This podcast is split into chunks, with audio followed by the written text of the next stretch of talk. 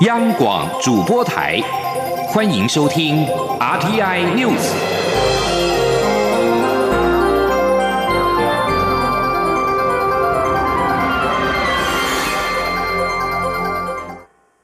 各位好，我是主播王玉伟，欢迎收听这节央广主播台提供给您的 RTI News。今天是二零二零年八月二十三号，新闻首先带您关注国际情势。白俄罗斯总统卢卡申科二十二号下令国防部长采取严厉措施，以维护领土完整。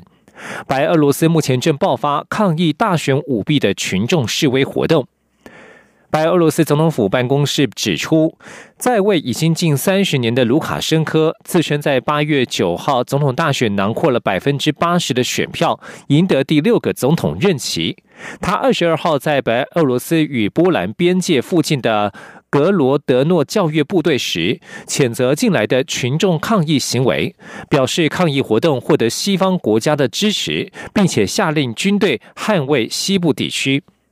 卢卡申科表示，要保护领土完整，就必须采取最严厉的措施。白俄罗斯计划八月二十八号到三十一号将在格罗德诺地区举行大规模的军事演习。而白俄当局已经针对反对派人士所成立的协调委员会展开刑事调查。该委员会正在争取重新选举以及政权和平转移。而卢卡申科反对重新选举，拒绝辞职，并且指控反对派意图夺权。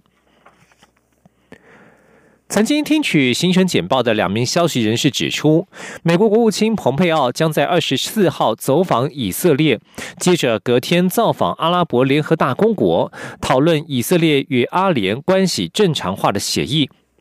不愿意披露身份的消息人士指出，蓬佩奥的讨论议题将包括伊朗和中国对中东地区所构成的安全威胁。以色列和阿联在本月稍早前宣布，两国将会外交关系正常化，并且建立广泛的新关系。根据美国总统川普居间斡旋达成的两国建交协议，以色列同意终止他在部分约旦河西岸占领区的兼并计划。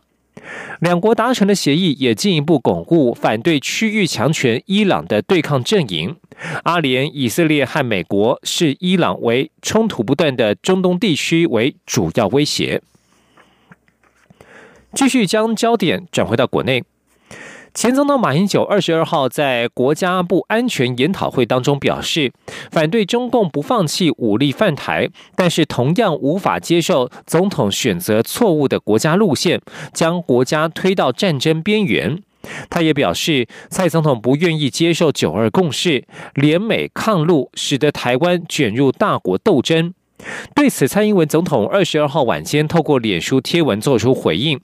蔡总统指出，受人民托付领导国家的人，千万不能够抱持着不切实际的幻想，以为在主权议题上卑躬屈膝，或是对民主价值不吭一声，就能够换来所谓的和平。外交部也发出新闻稿表示遗憾，并且表示会积极推动与理念相近国家的全方位关系，捍卫自由民主的生活方式不受侵害。蔡总统指出，马英九的言论对于国际和两岸情势的最新动态毫无掌握，这就是最不安全的一种说法。他要严正表达，守护国家主权，捍卫民主自由，确保台湾人生存的权利，这是总统的职责，不是挑衅。总统表示，很庆幸对国家安全认知混淆的时代已经过去了，应当积极守护自己的国家。只要他当总统一天，和平靠国防以及扩大跟理念相近国家合作的方针，就会持续坚持下去。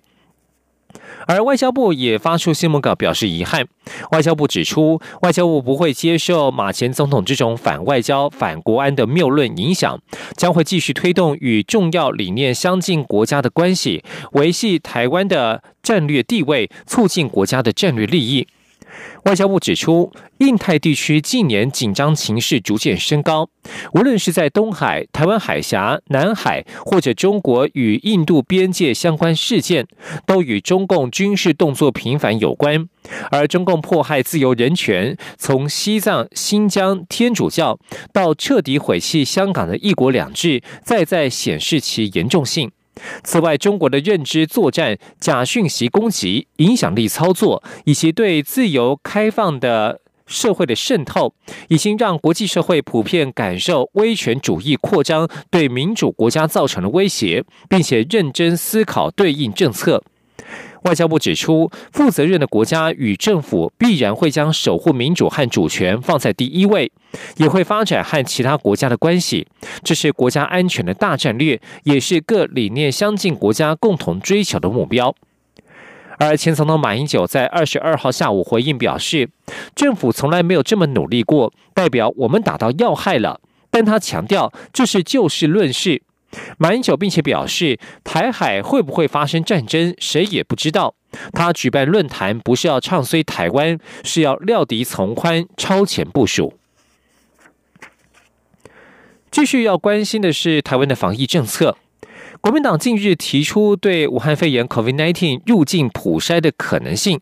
对此，中央流行疫情指挥中心指挥官陈时中二十二号表示，今年到现在有二十五万人入境，若是进行普筛，预估会因为检验误差而出现五十名未阴性的确诊者。进到社区啪啪走，而更令人担忧的是，当中还会有一万两千多名没有染病的人被检出未阳性，而送进负压隔离病房，等于是多花新台币八亿元，换来国内医疗崩解之路。因此，还是现行的检疫政策 CP 值较高。今天记记者陈国伟的采访报道。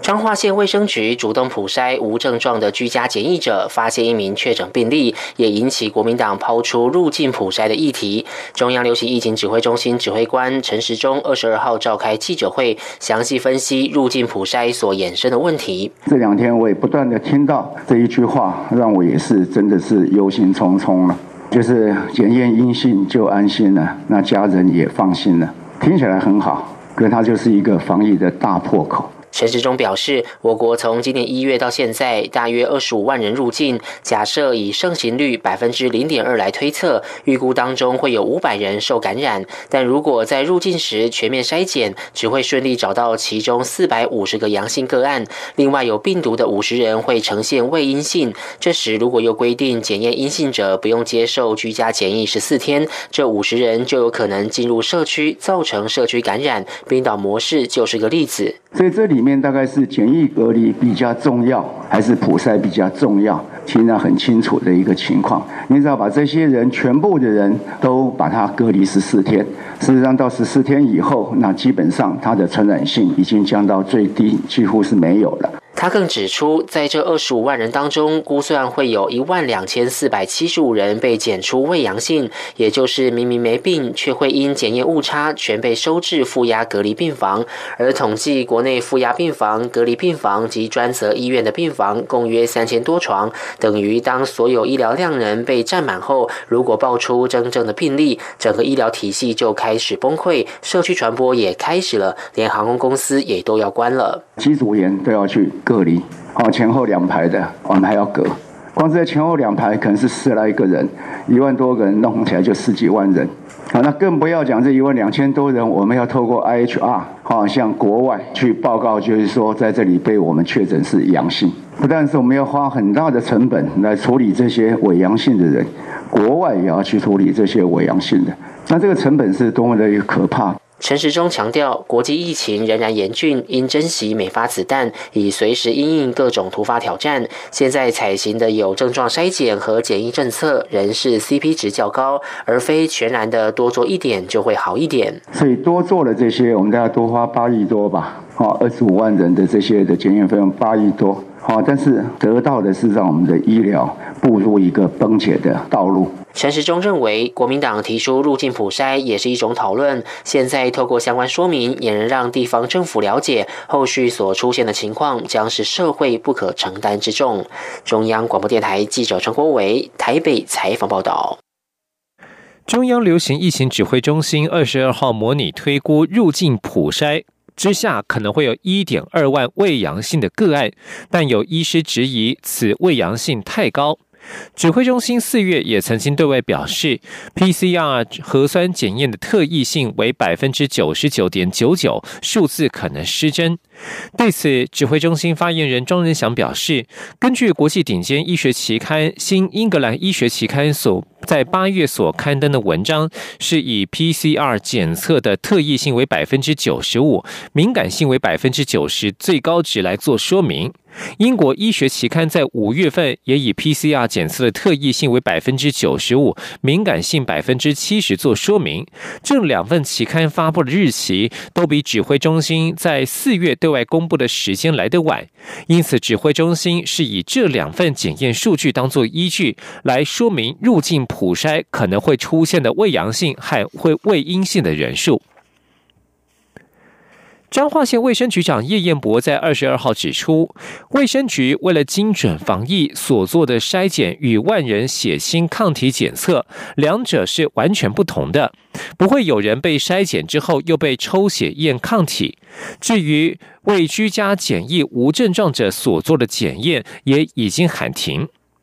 彰化县卫生局先前针对接受 COVID-19 居家检疫无症状的民众进行筛检，引发争议。外界批评彰化县卫生局没有依照中央流行疫情指挥中心的规定进行筛检。卫卫福部长陈时中下令政风单位进行调查。有民众指出，曾经接受卫生局筛检，又被进行了万人血清的抗体检验。叶彦博表示，两者受测的对象是完全不同的，不会重复。如果有民众曾经接受筛检又被抽血，可能是在调查比利时工程师的疫情时，因为无法确认案例接触到病毒的时间，才会有民众被筛检又被抽血。叶元博表示，原本彰化县卫生局针对无症状的居家检疫者所做的筛检，卫生局在接到卫福部机关署的公文之后，已经喊停。而面对正风调查，他表示静待调查结果的出炉。他也指出，中央各地方的防疫目标一致，就是要把防疫做好。但是每个地方都会遇到不同的困难以及不同的思考，他们会全力向中央反映问题，大家一起把防疫做好。据将焦点转到中国大陆的粮食问题。中国智库社会科学研究院本周发布报告指出，中国到二零二五年可能出现一点三亿吨的粮食缺口，并且坦诚农村发展出现了问题，凸显中国当局已经高度重视粮食的相关议题，也让外界关注当地的缺粮危机。请听以下的专题报道。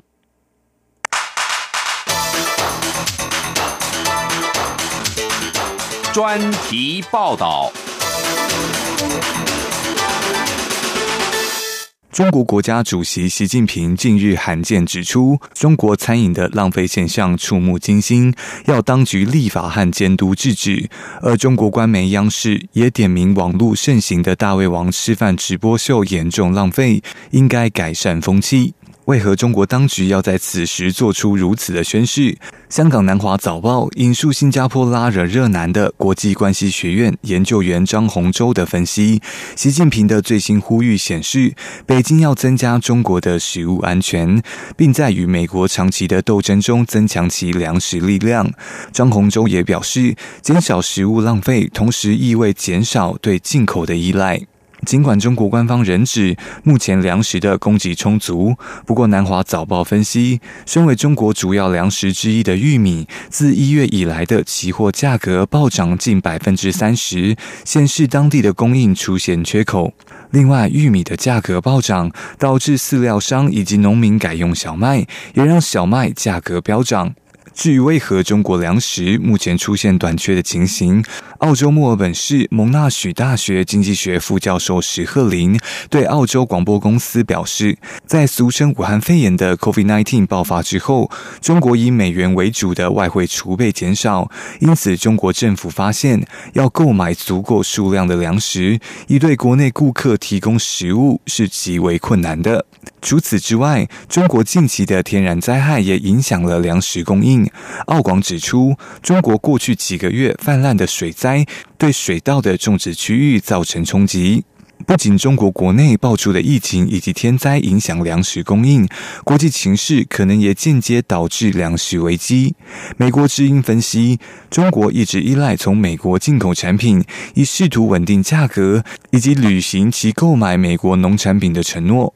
不过，与西方国家持续的政治紧张关系，可能导致包括更高的关税、价格增加等贸易障碍。而与一些主要贸易伙伴关系的恶化，也可能对中国食物供应链带来不确定性，进一步威胁中国的食物供应安全。目前，中国的粮食危机已引起当局高度重视，要如何解决目前乃至于未来的缺粮问题，更成为人民关注的焦点。北京独立经济学者胡新斗在南华早报提出建议，认为中国需要为与美国目前的斗争做出最坏情况的准备，并在粮食生产中实现完全的自给自足。胡新斗表示，目前中国仍是全球最大的粮食进口国，而中国官方数据显示，中国在粮食供应上大约进口百分之二十的产品，但一些学者预估，实际数量可能高达百分之三十。不过，美国之音引述经济学家钟大军的采访分析指出，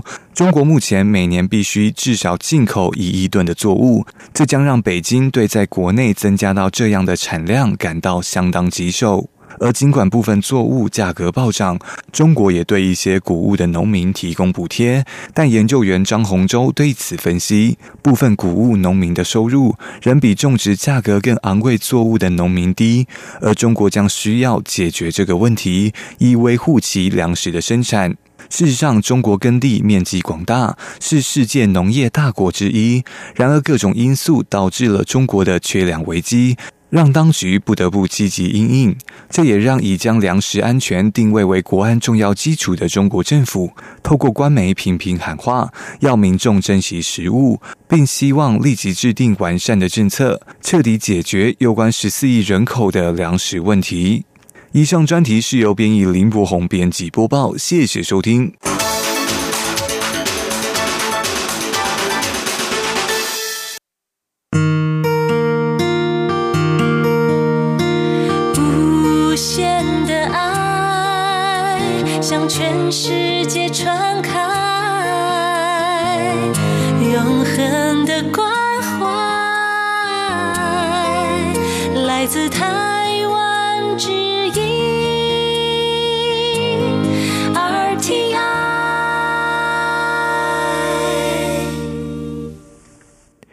现在时间是上午的六点四十七分，我是主播王玉伟，欢迎继续收听新闻。中央气象局指出，随着轻度台风巴威远离台湾，在昨天晚间十一点三十分，中央气象局已经解除了海上台风警报。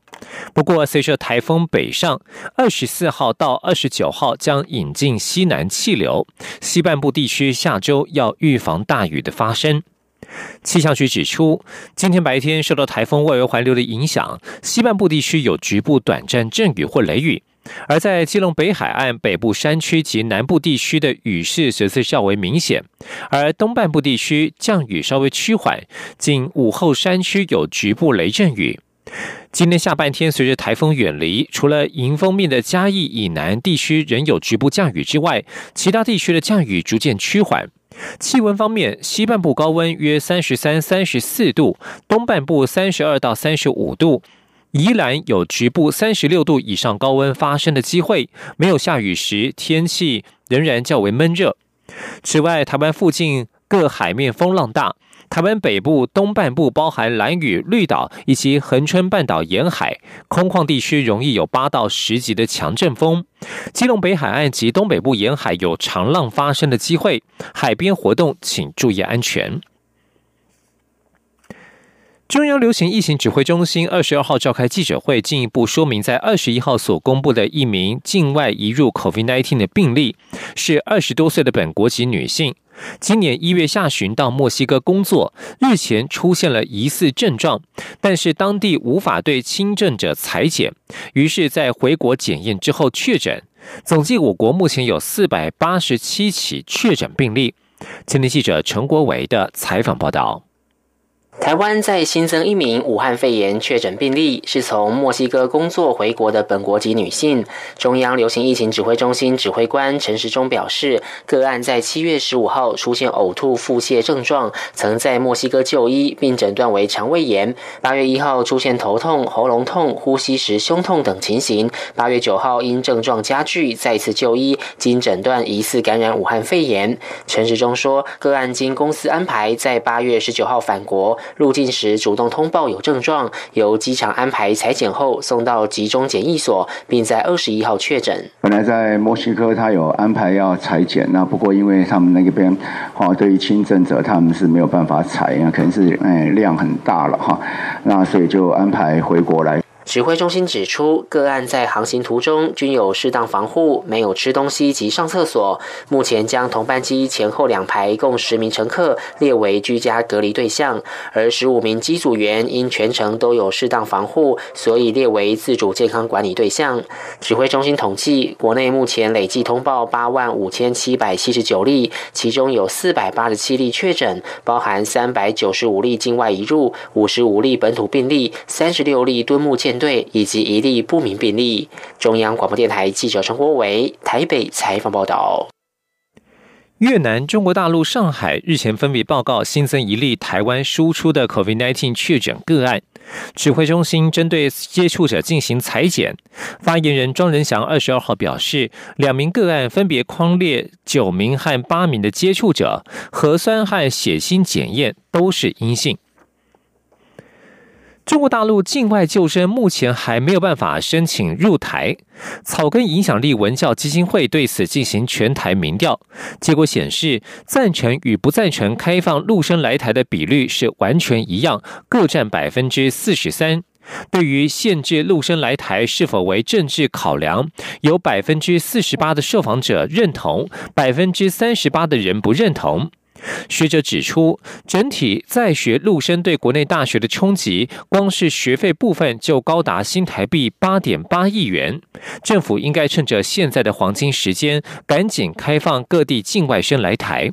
前天记者陈国伟的采访报道。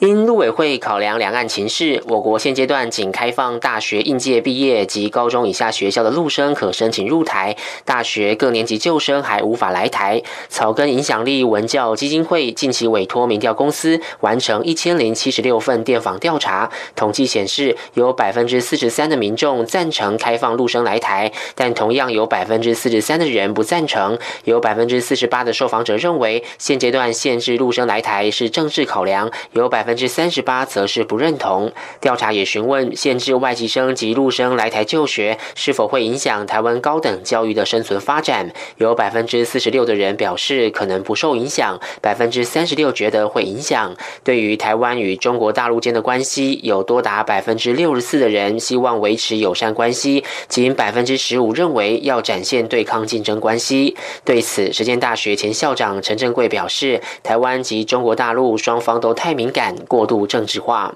大陆需承认台湾存在的事实，以两岸体制的不同，为求两岸的和平发展，要鼓励民间学术交流，尤其是青年人的交流，在平等互惠的原则之下呢，要相互尊重与谅解，方能取得共识，那陆生反台问题才有解。私立教育事业协会理事长、中国科技大学校长唐彦博指出，日前有调查显示，陆生来不了台湾，对各大学短收学费的影响，私立比国立冲击更大。希望政府不要错过现在暑假的黄金时间，赶紧开放陆生救生也能入台。这里面的经费影响到八点八亿，或者只有只有学费的部分哦。我们可以看到一百五十几所学校里面，轻者大概冲起几百万。重的情况大概将近有几千万的情形。国立台北教育大学教授庄其明则说，如果持续限制陆生不能来台，将可能影响未来各国学生来台就学的意愿，会让一些学生认为这样对毕业没有保障。中央广播电台记者陈国伟台北采访报道。有些民众日前透过口罩实名制预购口罩，但是逾期未领。中央流行疫情指挥中心二十二号宣布，将在八月二十八号发送简讯，通知所有因补领者在八月三十一到九月十三号凭简讯提供的原序号及身份证件，到原来或是新指定的门市来补领。指挥中心表示，第一期到第十三期逾期未领口罩的补领作业，将合并第十五期的预购期程办理。如果原本指定原本指定领取口罩的地点出现关闭或是转让等情况，导致没有办法到原地点领取，系统将先在八月二十四号发送简讯，通知这些民众可以到八月二十四到二十六号，透过原购买管道 eMask 预购平台、健保 App 以及四大超商重新选择门市，也可以上预购系统查询相关的资讯。而指挥中心也特别提醒，如果在补领期间仍然没有领取的话，就会发生预购契约解除的效力，将把相关处理费用新台币五十八点九元以及民众已经付出的费用互为抵消，所以不会给予退款。继续要关注的是一起社会案件。一段在二零一四年八月在网络上疯传的枪杀血腥影片，其中有台湾籍渔船的标志。此案件经过国际刑事组织转交台湾调查，多年追踪涉案的中国籍汪姓船长，在昨天二十二号入境高雄港时被捕。高雄地院在昨天晚间依杀人罪等裁定羁押。高雄地方法院表示，汪姓船长经讯问之后，法官认为犯罪嫌疑重大，而且在台湾没有固定的住所，有逃亡之余，裁定羁押。尤其考量目前适逢 COVID-19 疫情蔓延，嫌犯称一年多都在海上，没有染病的可能，但是法院仍不敢轻忽，将他交予看守所时进行防疫隔离。二零一四年八月，在网络间有一段标题为。斐济外海渔船上的斐济船员遭到枪杀的影片，可以清楚看到落海人员一个个被开火枪杀、血染大海的骇人画面。影片的背景还不时传出开怀的笑声，还有说中文口音的人，甚至影片中船只出现了中文标志等等。事情发生之后，人员还在船上合影拍照。这段全长十分钟的影片不仅在网络上被疯传，也成为国际刑事组织追查的案件。据指出，喋血案件疑似发生在索马利亚海盗猖獗的海域上，而且附近海上作业船只都有武装装备。后来，影片被怀疑可能涉及枪杀海盗。后来，国际刑事组织船只。被这起案件被国际刑事组织怀疑是台湾籍人员涉案，于是将案件交由国内的刑事单位追查。海巡署凤山查缉队指出，中国籍的汪姓嫌犯在二十二号上午搭乘塞西尔级印度之星渔船入境高雄港五十三号码头，经海巡人员确认是涉及被以杀人罪通缉的对象。随即将他逮捕，并且移送高雄地检署侦办。经讯问之后，申请羁押。而高雄地方法院在昨天晚间以犯嫌重大，有逃亡之余，因此裁定羁押。继续关心国际消息。意大利卫生部二十二号通报指出，意大利境内过去二十四小时新增了一千零七十一人确诊感染了 COVID-19，是从五月份政府松绑严格防疫措施以来，首度单日突破一千例。尽管当前染病的病例大幅攀升，但是每日死亡人数仍维持在低档，通常只有一位数。卫生部资料显示，二十二号只有三人死亡，二十一号九人死亡，在二十号则是有六人死亡。而相较于西班牙和法国境内的情况，目前意大利新增的病例数仍维持在相对低档的状态。不过，欧洲地区疫情是一波接着一波。英国新增了多国隔离检疫名单，旅客为了避免检疫，纷纷抢着购票返回英国。尽管更改行程伤荷包，但是为了让孩子能够赶得及开学，也只能够咬牙下单。由于英国在九月份新学期即将上课，目前仍在海外度假的学童，如果返国之后必须隔离十四天，势必会错过开学的时间。许多父母现在赶着带孩子回国，而为了因应暴增的英国旅客，克罗埃西亚第二大城普斯普利特也加开了两个航班，至少有五百名英国旅客搭上这两架返乡班机，全部都是抢在最后一分钟购票的旅客。以上新闻由王玉伟编辑播报，这里是中央广播电台台湾之音。